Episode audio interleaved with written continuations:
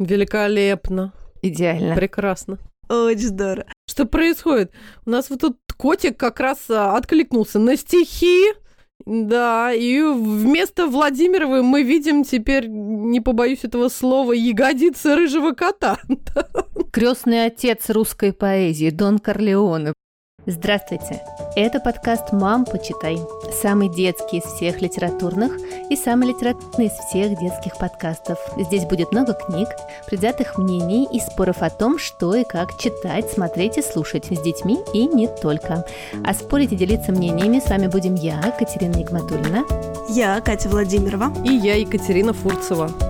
У меня двое детей, Никита, ему 15, и София, ей 13. Моему сыну Дане 9 лет. А у меня трое детей. Жене 16, Василию 10, а Тоне 4 года. Наши рекомендации и много всего интересного вы найдете во всех социальных сетях. Там мы подкаст «Мам, почитаем». Все ссылки в описании к этому эпизоду. А еще нам очень важна ваша поддержка, и мы радуемся вашим чаевым.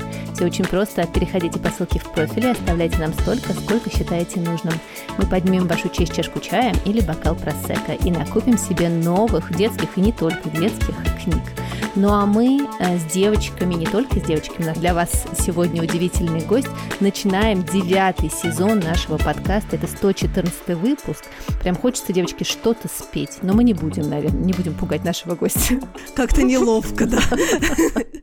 Друзья, у нас сегодня в гостях Олег Андершанович Ликманов. Вот здесь просто должен быть шквал аплодисментов. Вот это да. Да, это очень круто. Олег э, доктор филологических наук, писатель, а, лауреат э, главной литературной премии России «Большая книга». Сейчас, я так понимаю, профессор Принстонского университета, автор какого-то космического количества опубликованных работ, и в том числе автор биографии Осипа Мандельштама, Сергея Есенина, Венедикта Ерофеева, а также соавтор двух сыновей. Олег, нигде не соврала, все верно, да. Нет, все все, все точно. Ну, единственное, что я соавтор биографии, которую вы называли, биография Ерофеева и Олейникова, тоже соавторские книжки. А так, да, да, одному моему сыну, раз уж мы тут возрастами меряемся, одному моему сыну 30 лет, старшему, а младшему моему сыну э, 3 и 8. То есть три года, восемь месяцев. Великолепно. Идеально. Прекрасно. Очень здорово. Друзья, ну мы Олега позвали, да, не просто так, а мы его позвали потому, что сейчас э, от розового жирафа идет сбор на планете, и Олег будет выпускать вместе с розовым жирафом сборник избранных стихотворений, написанных для детей русскими поэтами 19 -го... Нет, 20 21 века. Только 20 21 Ага, но мы вас помучим про 19 заодно. Хорошо.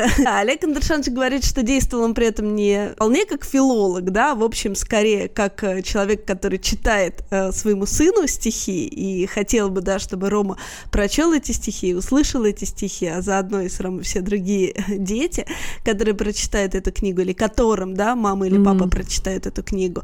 И иллюстрации к стихотворениям придумала и нарисовал наш любимый Наташа Яскина, Ура! которая иллюстратор графического путеводителя Евгения Огонь! Онегина. Да, мы любим Прекрасно. Наташу, она была у нас в гостях, любим Евгения Онегина, любим Олега Андершановича, в общем... Спасибо. Да, по-моему, все это просто топ. Да, всего в сборнике 90 авторов, вот заявлены розовым жирафом, и среди них и Марина Бродицкая, и Артур Геворгизов, и Юрий Коваль, Мафеевский Александр, Ольга Седокова, Маша Рупасова, Саша Черный, понятно, Корней Чуковский, Михаил Геснов, кого только не. В общем, 151, да, стихотворение, некоторые из которых мы знаем, а некоторые из которых, я полагаю, мы вообще не знаем. Олег, ну и по этому поводу, да, к вам вопросу, вот по случаю сборника мы хотим поговорить с вами сегодня о детской поэзии на русском языке вообще и о том, собственно, какая судьба была у детской русской поэзии до 20 века, в 20 веке, потому что понятно, что в 20-м произошел некоторый, да, взрыв детской русской поэзии, ну, разным обусловлено, надеюсь, вы нам расскажете, да, чем, и что происходит с ней сейчас, а еще о том, чем стихи для детей принципиальным образом отличаются от стихов для взрослых. Вот, собственно, да, наши сегодняшние к вам вопросы. И давайте тогда начнем с чего? С 19 века? Раньше? С чего? Ну, давайте начнем а, сначала. А, в русской литературе, можно расширить, говорить не только, наверное, о поэзии, ну, в основном будем о поэзии говорить, угу. но для начала можно вообще сказать о литературе тоже, что в течение очень долгого времени это была такая специальная область, а не в том смысле специальная, что туда шли специальные только детские поэты, хотя и это тоже, а это было то, что называлось у Юрия Николаевича Тынянова, великого филолога, есть, когда он говорит о литературе, он вводит такие два понятия, центр и периферия. Потому что в центре это вот такое главная литературная жизнь, э, явление, которое в центре находится, система литературная, он называет литературным фактом. Так вот, в течение очень долгого времени произведения, которые писались, конечно, они писались и раньше даже 19 века, для детей, стихи в том числе, они не были литературным фактом. То есть это была сугубо полянка такая функциональная. То есть вот детям что-то должны были там читать. Это, ну, понятно, что это всегда было, очень давно это было. Были поэты, в основном это были такие не очень удачливые поэты, которые не снискали славы во взрослой литературе. Очень часто это были дамы, э, которые ну, писали какие-то вот такие стихотворения. Про них потом Саша Черный писал. Дама сидела на ветке, пикала слушайте, детки, там что-то чмокнуло, э, кустик, птичка оправила бюстик, и там что-то ромашку, кушала манную кашку. Вот это поэзия, специфический род литературы, э, действительно, со множеством уменьшительных, с сюжетами там из жизни котика или собачки. Это осталось, кстати. Никуда далеко не ушли ну, ушли он далеко. Вот, скажем, в моей, моей книжке, вот, которую я составил, там есть один грех у меня, поскольку у меня кот, а, там больше про котов, чем про собак, но там другие стихи. Мой друг, замечательный поэт, который туда вошел с тремя двустишами про котов, Михаил Сверлов, например, там такая строчка у него. «По кухне прыгают коты, я так люблю котов. А ты? Великолепно. Нету никакой умильности. Или там еще одно двустишее прочту, что а, Кошачий кодекс, третий пункт. Шипеть на веник – это бунт. А, да, то есть это, это все, у кого есть коты, понимают. О чем речь? О чем, о чем идет речь. Да, так вот, возвращаясь, возвращаясь в 19 век, хотя и тогда уже были некоторые исключения, потому что ну, большие поэты а, тоже в эту область заходили. Ну, конечно, тут же вспоминается и сразу же совершенно справедливо вспоминается Пушкин, автор замечательных э, сказок, и некоторые из них, по-моему, просто ну, не знаю, это такой Евгений Онегин для детей, там, скажем, сказка о мертвой царевне, например. А, помните, да, его ее, конечно, с угу. этим яблочком наливным в финале. Это удивительная, конечно, сказка, потрясающая. И думаю, что и вам в детстве, и вы своим да. детям ее читали. Это было, это было замечательно. И у Пушкина несколько сказок, мы знаем, есть э, сказка «Царь угу. Салтане». И, конечно, огромным успехом, огромным прорывом э, был Ершов со своей сказкой, сказкой угу. о коньке Горбунке. Совершенно абсолютный шедевр. Недаром даже пытались Пушкину ну, приписать, ну, проще, да, переатрибутировать, приписать эту сказку. Да. Были хрестоматии, и туда тоже такая практика была, что стихи вполне взрослые что включали. В основном это была природа. А многие стихотворения Тютчева или Фета, ну, скажем, там, «Люблю mm грозу в начале мая», то, что опять мы учили да, наизусть, да, да. да, все в детстве. Ребенок сейчас в школе учит кусочки из «Мороз красный нос» и проклинает все. «Ну?» — сказала она. «Что?» — сказал я. Перестань ежеминутно штокать. Я уже видел, что она сейчас рассердится как следует. Читай. Наизусть. Что? Сказал я. Стихи, конечно, сказала она. А, понял, сказал я. Стихи, знать, читать. Стихи можно. Это, пожалуйста, сколько хотите. И громко начал. Стихи Некрасова, поэта, великого поэта Некрасова великого советского поэта Некрасова стихи. Ну, сказала Раиса Ивановна. Что, сказал я. Читай сейчас же, закричала она. Сейчас читай, тебе говорят. Заглавие. Когда случился февраль, а потом октябрь 17 года, и когда стала строиться советская литература, область детской поэзии, оказалась в числе тех зон, там что-то было нужно решительно менять. По нескольким причинам. Первая причина состояла в том, что довольно быстро началась цензура, довольно быстро начались ограничения, довольно быстро тех поэтов, которых называли авангардными поэтами, стали выталкивать как раз на эту самую обочину. Это были э, Данил Хармс, Александр Веденский, если мы говорим о предвоенной поэзии. Но это, это более-менее продолжалось и после уже а, Великой Отечественной войны. Вы, вы знаете, скажем, безусловно, там замечательного поэта Генриха Сабгира, одного из лучших детских поэтов. Вот он э, тоже был среди них. То есть он тоже писал прекрасные детские стихи. Сам себя считал он взрослым поэтом. Просто поэт, который во взрослой поэзии ничего не могли напечатать, а они печатали детские прекрасные свои стихотворения, в разной степени прекрасные. Потому, скажем, Хармс, по-моему, просто гений детской поэзии, совершенно один из лучших. Сейчас скажу такую крамольную вещь, но мне, может быть, его детские стихи нравятся, но не меньше, по крайней мере, чем, mm-hmm. чем взрослый. Он да. действительно гений. А Веденский, ну, это известно про него, который один из лучших русских поэтов 20 века, э, Александр Веденский, Абериут, э, он халтурил. Известная есть история э, про то, как он написал быстрое стихотворение и сидит и думает, если я сейчас пойду к Маршаку, а Маршак о нем обязательно еще поговорим. Он был организатором детской поэзии, детской литературы. Если пойду к нему и отдам, он скажет, что, что это за ерунда, ты написал тут за 5 секунд. Это стихотворение. Я похожу 5 дней, похожу, а потом принесу. Да, и он приходил, и как бы все это, все это, все это с листа печаталось. А, так вот, это была одна причина. А, такая ниша детской поэзии. Это было очень тяжело и плохо для этих поэтов, но для читателей это было, конечно, в каком смысле прекрасно, потому что появились другие совсем стихи. Но самое главное даже было не в этом. Появилось несколько человек, которые хотели переместить эту детскую поэзию с периферии mm-hmm. глубокой в центр. Поскольку общая задача была э, воспитывать строителей социализма, соответственно, были советские, абсолютно советские патриотически настроенные люди, каким был Самуил Яковлевич Маршак. Он был советский человек. Но при этом он ставил себе серьезную задачу. Он говорил, вот как же так? И взрослых людей переделывать уже трудно, а у них уже психология сформировалась, революция, они привыкли читать всякую ерунду, там, какие-то плохие произведения. Давайте начнем с детей. Вместе с Маршаком Даниил Хармс написал песню «Веселые чижи». Она была напечатана в самом первом номере журнала «Чиж» и посвящали авторы ее шестому Ленинградскому детскому дому, обитатели которого жили, наверное, так же дружно, как жили веселые чижи. То есть не Маршак, по-моему, самый великий детский поэт, хотя он прекрасный детский поэт, а, а самый великий поэт – это Корней Иванович Чуковский, абсолютный гений. Автор первого гениального такого и, и непревзойденного в каком-то смысле текста большого для детей, поэма «Крокодил». Mm-hmm. Я это не только нашего подкаста могу сказать, там Мадлештам, Ахматова, Блок, Корней Чуковский. Все это в одном ряду для меня. Вот и стал таракан победителем, и лесов, и полей повелителем.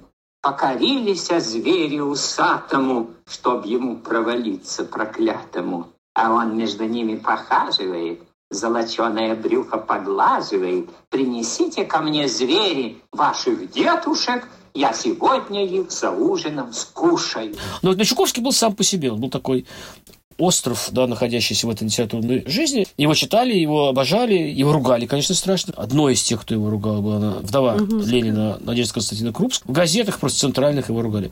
Но не он был организатором жизни, а вот Маршак делом своей жизни сделал создание новой поэзии советской для детей, и он очень преуспел в этом, потому что он рекрутировал э, Бориса Житкова, прекрасного не поэта, но, но прозаика, просто гениального, совершенно детского. Что я видел, Алеша Почемучка, вот это все. Он рекрутировал нескольких художников, которые видели мир, скажем, mm-hmm. Евгений Чарушин mm-hmm. есть такой. Да, э, анималист. Ани, анималист, то есть, да, рисующий животных. И на горизонте появился совершенно гениальный взрослый как раз поэт Николай Макарович Олейник. Но он не писал детских стихов практически. Он как раз привел Хармса, он привел Веденского. И было несколько журналов, главные из них были журналы «Чиж» и. Угу. Это журналы, выходившие в 30-е годы, в которых вот эта новая литература для детей, она печаталась. А в камере почему свет горит? Кто это? Так это больной, писатель какой-то. Ага, замечание, запиши. Уже записал. Хорошо. Как вас зовут? Ивачев Хармс. Даниил Иванович. Иванович. А когда вы родились? 30 декабря пятого года. Где проживаете? Надеждинская, 11, квартира 8. Семейное положение? Женат. Где вы работаете? Я пишу стихи. Поэт. Даниил Иванович Хармс, Ювачев, Арестован в августе 1941 года. Точное место и дата гибели неизвестны. Александр Иванович Веденский арестован в сентябре 1941 года. Точное место и дата гибели неизвестно. Николай Макарович Олейников арестован летом 1937 года, расстрелян в ноябре того же года. Яков Семенович Друскин остался в блокадном Ленинграде и спас архивы Хармса и Веденского, благодаря чему сохранились и были впоследствии изданы их произведения.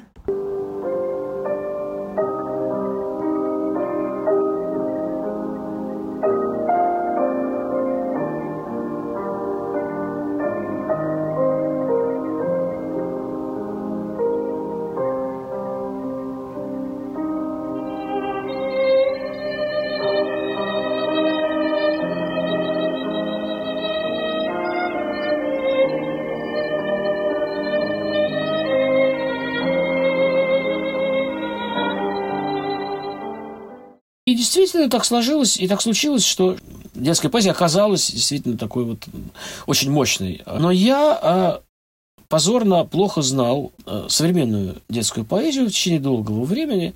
Ну, потому что как-то вот, вот 30 лет моему сыну, в детстве мы, мы обходились вполне там Чуковским, а, Маршаковым, Абериутами, а, которых тогда издавали. Вот тогда были книжки, были прекрасные иллюстрации Тишкова и, и остальных а, художников очень хороших. А когда родился Ромка, еще был ковид, он начался, и мы сидели запертые совершенно, как мы все сидели заперты в своих квартирах, и мне вот стало интересно, ну, ну, что вообще есть такое, да, вот какие есть стихи, которые я бы хотел Робе прочитать, или хотел бы, чтобы он прочитал, когда он вырастет. Сабгиру я знал, естественно, там, Олега Григорьева я знал. То есть каких-то авангардистов, которые писали еще и детские стихи, я, я знал. Вот все проклинают, часто такая мода, социальные сети, да, ох, этот Фейсбук, ну там, ничего.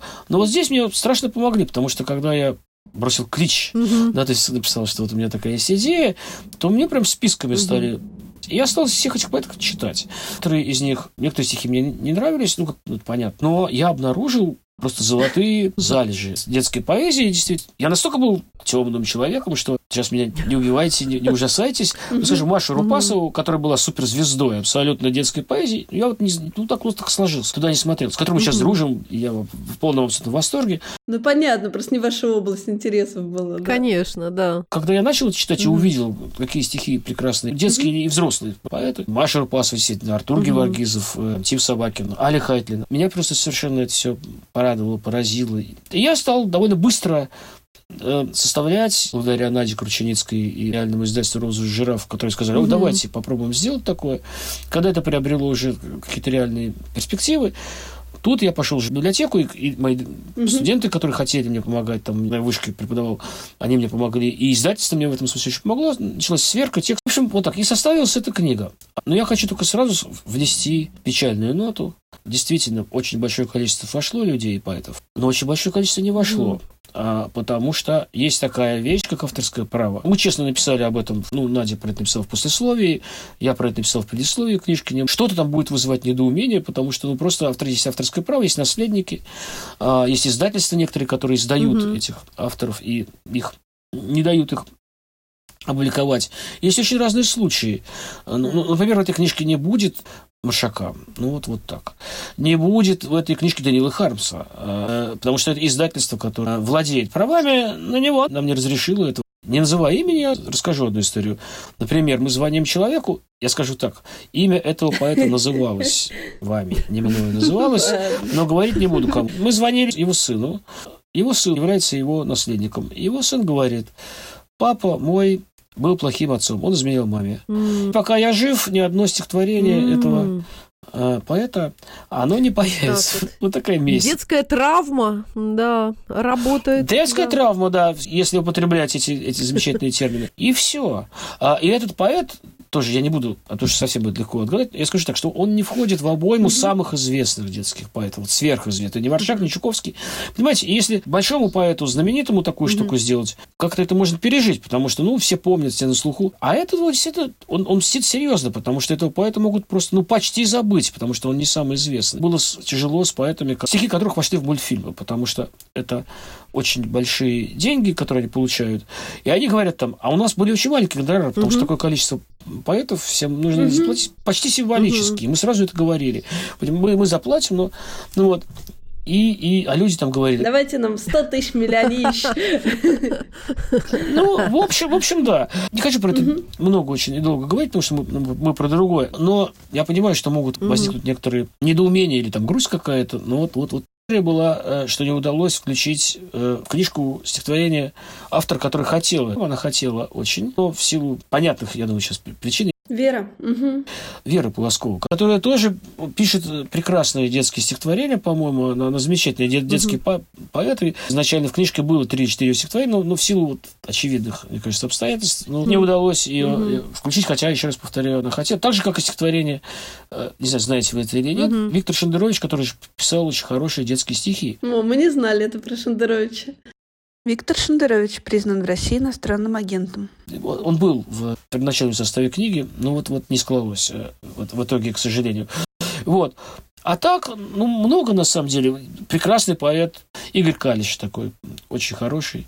Крестный отец русской поэзии, Дон Корлеоне просто сейчас услышали. Олег, а скажите, пожалуйста, вот вопрос, который Катрина тоже вам задавала, чем все-таки детская поэзия принципиально отличается от взрослой? Кроме котиков, да. Э, по вашему мнению, вот в чем гений Чуковского, в чем гений а, настоящих детских поэтов Хармса? Вот как вам кажется, вот что, э, вот это детское а, стихотворение, а это взрослое? Вот вы когда рассказывали про Пушкина, у меня был еще такой вопрос, а Пушкин специально писал для детей? Ну, вряд ли же. Он, наверное, на фольклоре, просто он так собирал и вот выдал своим гением. Можно с конкретного примера просто начать. А, вот вы упомянули Хармса. А, когда мы читаем взрослые произведения Хармса, он вообще был э, человеком, не стесняющимся в выражениях. Более того, его взрослая поэзия бывает просто, или проза, патологически него довольно этого много. И очень страшный, э, скажем, почитайте повесть «Старуха» э, Хармса. Для него в каком-то смысле, конечно, для художника важна свобода, но в каком-то смысле для него уход в детскую литературу стал э, удачей, потому что ну, он понимал, что если он хочет опубликовать свои тексты и получить за них деньги, а это тоже важно. Сейчас он принесет что-нибудь эротическое стихотворение в, в журнал Чиш или Еж, как, как бы он ни был настроен, его там просто не напечатают. Соответственно, какие-то темы уходили из его детских стихов. Раз. Второе. Конечно, очень важно, а, что очень большую роль начинает играть начинает играть э, все, что связано с фонетикой, угу. с ритмом. произношением, угу. с, с ритмом, звукоподражания. Был, был, был такой соблазн включить стихи смешные, потому что смешных очень много, смешных, остроумных стихов, но, но я специально за собой следил, и чтобы был, были стихи лирические тоже. Вот, скажем, есть такой совершенно гениальный детский и прозаик, и поэт Сергей Козлов, Ежика в тумане, мы же все знаем, да. Ага. А, да. Ежик в тумане. Угу. Мультфильм Ежик в тумане Нарштейн угу. снял отталкиваясь, я бы сказал, угу. так, от его сказки. Но он великий детский лирический прозаик и поэт. Его я включил в лирические стихи, то есть не обязательно смешно. Но а, я не сказал пока главного слова. Конечно, одно из главных слов – это слово «игра».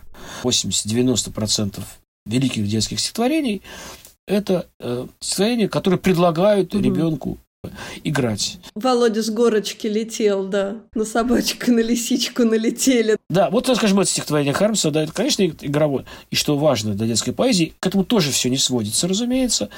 Но понятно, что детские поэты пишут про то, про что интересно детям много про школу, например. В этом смысле, как Джан Роллинг, да, вот она взяла и совместила там фэнтези и скрестила с школьным романом. Вот, я считаю, что это великие книги. Когда я их читаю, не менее интересно читать про школьный быт, как бы, да, потому что она очень точно это все воспроизводит, все эти влюбленности, mm-hmm. ссоры, ревность школьную и так далее. Также в стихах тоже понятно, что этого довольно много. И некоторые поэты детские, ну, они просто были учителями даже в школе. Вот. Помимо всего прочего, не всегда можно и отличить. Вот я специально так сделал в этой книжке. А, там будет два или три стихотворения, которые считаются взрослыми стихотворениями, но мне кажется, что они настолько замечательно ложатся в корпус детских поэтов. Скажем, у Селины Ахматовой, mm-hmm. которая не писала детских стихов. Но вот у нее у Рани Ахматовой есть стихотворение «Мурка, не ходи, там сыч на подушке вышит». Такое, как вот начинается так стихотворение. Это написано для взрослых читателей. Но оно, по-моему, удивительно, органически это вошло в какое-то детское восприятие. Мы ждем книгу, да, Олег. Да, да, я уже очень. подписалась, да, на планету. Я уже жду. Да, да, да. А теперь рекламная пауза. Пожалуйста, все приходите. Вот, ну, действительно, там тираж м, 3000 намечен, и от каждого там рубля будет зависеть, получится так сделать или нет. В описании выпуска мы дадим ссылку на сбор на планете. Еще 9 дней можно поддержать проект «Книга для детей. Жирафу снятся облака» Олега Ликманова и розового жирафа. Мы подписались. Олег, а как Рома? Рома любит стихи? Как он на них реагирует? Нет? Не, а, Сейчас все утешились, утешились немножечко. Да. Признайтесь нам честно, Рома любит синий трактор, да? во-первых, Рома обязан полюбить стихи. И я буду его пор- пороть ремнем просто каждый день. Нет, ну, естественно, э, я шучу. Нет, я- сказал нет. э, Ну, это я сказал так, чтобы было для эффекта. Пока предпочитает конечно, э, мультфильмы. А Я, я стал разбираться, что такое грейдер, а что такое э, э, автопогрузчик благодаря Робе, потому что мы смотрим какое-то безумное количество каких-то ужасно скучных, на мой взгляд, мультфильмов, где просто едет, из, из, из кадра едет эти машины всевозможные. Чудовищный уровень стихов, вот который... Ну, люди просто на коленке это делают, что там, миллионы просмотры. Там вот есть, есть про синий трактор такая серия мультфильмов. Да-да-да, едет к нам. Когда Ром был маленький, я ночью просыпался с этой песней, значит, ужасной. Вы себя останавливали, говорили, Хармс, Хармс, Чуковский, где они там? Ну, я не буду делать строгий педагогический вид, но вообще проблема чтения, конечно, она, она важная, а, потому что, ну, вот со старшим моим сыном я сам не заметил просто, как он а, начал читать, но для него велик, как для многих людей вот его поколения, здесь великой книгой стал Гарри Поттер, который просто, ну, как бы их пристрастил, а дальше они потом перешли уже к Я представляю, как Олег сейчас скажет со старшим сыном, я просто не заметил, как он стал филологом. Да-да-да. Это, кстати, тоже, это, кстати, тоже так. Но я надеюсь, что, может быть, гены, ну или не гены, не знаю, что-то сработает, потому что, потому что я себя как раз помню хорошо. Э, В детстве, впрочем, мультфильм был один раз в Да. неделю Да. в, в субботу. А, а- а так, и, и спокойной ночи, и дай бог, кто там тетя Валя будет, который не мультфильм показывать, а рассказывать сказку про, про синичку Зиньку, да, все, трау, я в трауре, как появлялась тетя Валя в экране, Не потому что она хороший там человек, и все, ну вот я понимал, что мультфильма, все, мультфильма не будет, папа, выключаем. Олег, а скажите, пожалуйста, а а как вам кажется, какое будущее ждет поэзию? Ну что нам, чат GPT будет писать стихи в будущем? Ведь поэзия все время, последнее время как бы находится в таком андеграунде. Вот как вы говорили, я даже не знала про новых поэтов. Вот я знаю про детских некоторых поэтов, но про взрослых, например, я не знаю современных поэтов. Ну, за каким-то редким исключением а, таких больших имен, э, как Лев Рубинштейн, Лев Семенович Рубинштейн, поэт, одна из важнейших фигур московского концептуализма, а на самом деле и всей русской литературы, и вообще культуры последних десятилетий. 9 января Льва Семеновича Рубинштейна на пешеходном переходе сбила машина на улице Образцова. Его отвезли в Склифосовский. 14 января поэт умер, и это огромная потеря для всей русской культуры. У наших друзей проекта «Арзамас» есть страничка, где выложены видео, где поэт Лев Рубинштейн читает свои стихи. Мы оставим ее в описании выпуска. Пришел, ушел, как будто бы не он, пускал по ветру легкие колечки. Кто он? Шпион? Трехкратный чемпион? Или седой из детства почтальон? Не Печкин, нет, какой там еще? Печкин. А ты гори, заветная звезда. Одна лишь ты не сука, не училка, не белка на заборе, не бутылка, не в поросячьем облике копилка. Ты лишь одна, как будто навсегда. Я это так, не принимай всерьез. Сердечные забудутся уколы, а воз все там же. Помнишь этот воз? Он все скрипел, но никуда не вез. Не помнишь? Нет, ну как же. Возле школы. Там еще были липы, был там снег. Еще чего-то было там такое, вот вспомнил. Шел навстречу человек, мне незнакомый. Он достал Казбек и прикурил единственной рукою. А ты гори, заветная звезда. Тебя я вижу, а меня ты видишь? Ты слышишь, как разнылись поезда, как на клеенку пролилась вода, как переходит бабушка на идиш. А, Скажите, пожалуйста, вот вам как кажется, какое будущее ждет поэзию? Ну, я, я всегда боюсь прогнозировать и отвечать такие вопросы, ну, потому что это как тот Штынянов сказал, что литература устроена так, что поедешь в Индию, а приедешь в Америку. А, то есть все, все прогнозы действительно, ну, а, они а, вилами по воде написаны. Но мне как раз кажется, что в том, что касается поэзии, более-менее все в порядке. Я говорю сейчас про русскую ситуацию, не про английскую, где все вообще в порядке абсолютно, где, да. где, где, где очень много писателей и прозаиков, и поэтов высочайшего класса. Вот. А, а про русскую.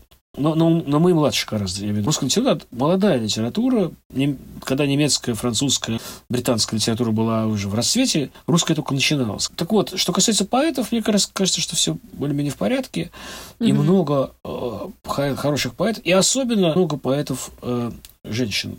Очень много э, прекрасных поэтов. Мария Степанова, Леонор Горалик, э, Елена Фанайлова. Вера Павлова. Вера Павлова.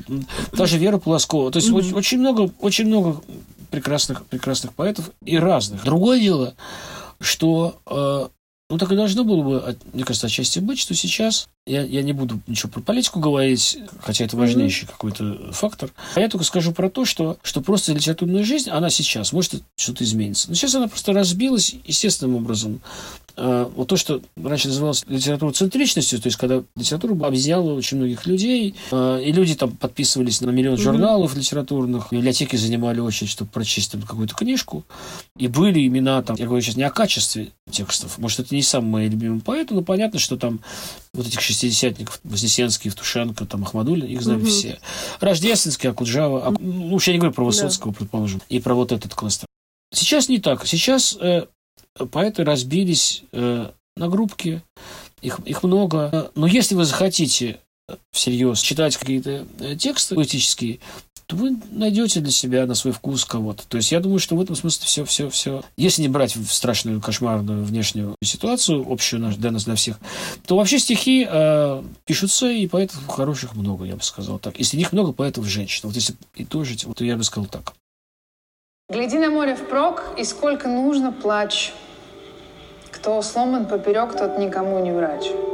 Тот темен и ничем не подтверждает Бога. Ты, помнится, смеясь, вращал земную ось. Теперь ты только грязь, промерзшая насквозь. От этой красоты тебе страшнее намного. Ты знаешь, каково продраться через бой. Но как после всего, что сделали с тобой, под этими лежать простыми небесами – выкатывать в песок клубок из сизых жил. Чем ты, дерьма, кусок такое заслужил? Все полубоги здесь управились бы сами.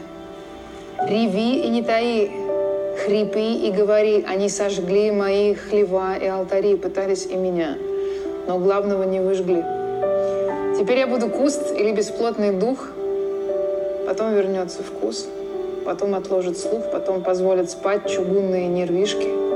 И хриплый, как мертвец, в вечернюю зарю я с кем-то, наконец, живым заговорю.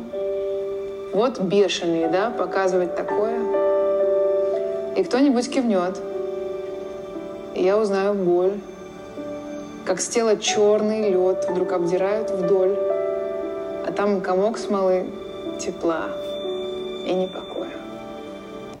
Прекрасно, прекрасно. Мне очень нравится такое окончание нашего эпизода «Дорогу женщины». Вспомним название фотографии Родченко. Олег, мы очень ждем вашу книгу, ждем второй том, третий. Пусть детской поэзии будет много. Про второй это точно. Спасибо. Все, кто не вошел в первую, по независимым от нас причинам, мы будем верить и надеяться, что однажды во второй, в третий. Ждем, когда тьма рассеется и все войдут. Нам было очень интересно. Спасибо вам большое. А это был подкаст «Мам, почитай». И я, Катерина Нигматульна. Я, Катя Владимирова. И я, Екатерина Фурцева. Мы будем рады, если вы подпишетесь на наш подкаст и поставите нам 5 звездочек везде, где вы нас слушаете, а еще расскажете нам о ваших впечатлениях и книжных находках.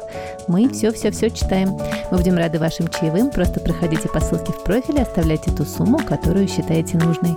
Задавайте нам вопросы, делитесь своим мнением и читайте детские стихи. Увидимся через две недели. Пока. Пока. Пока. Мам, почитай!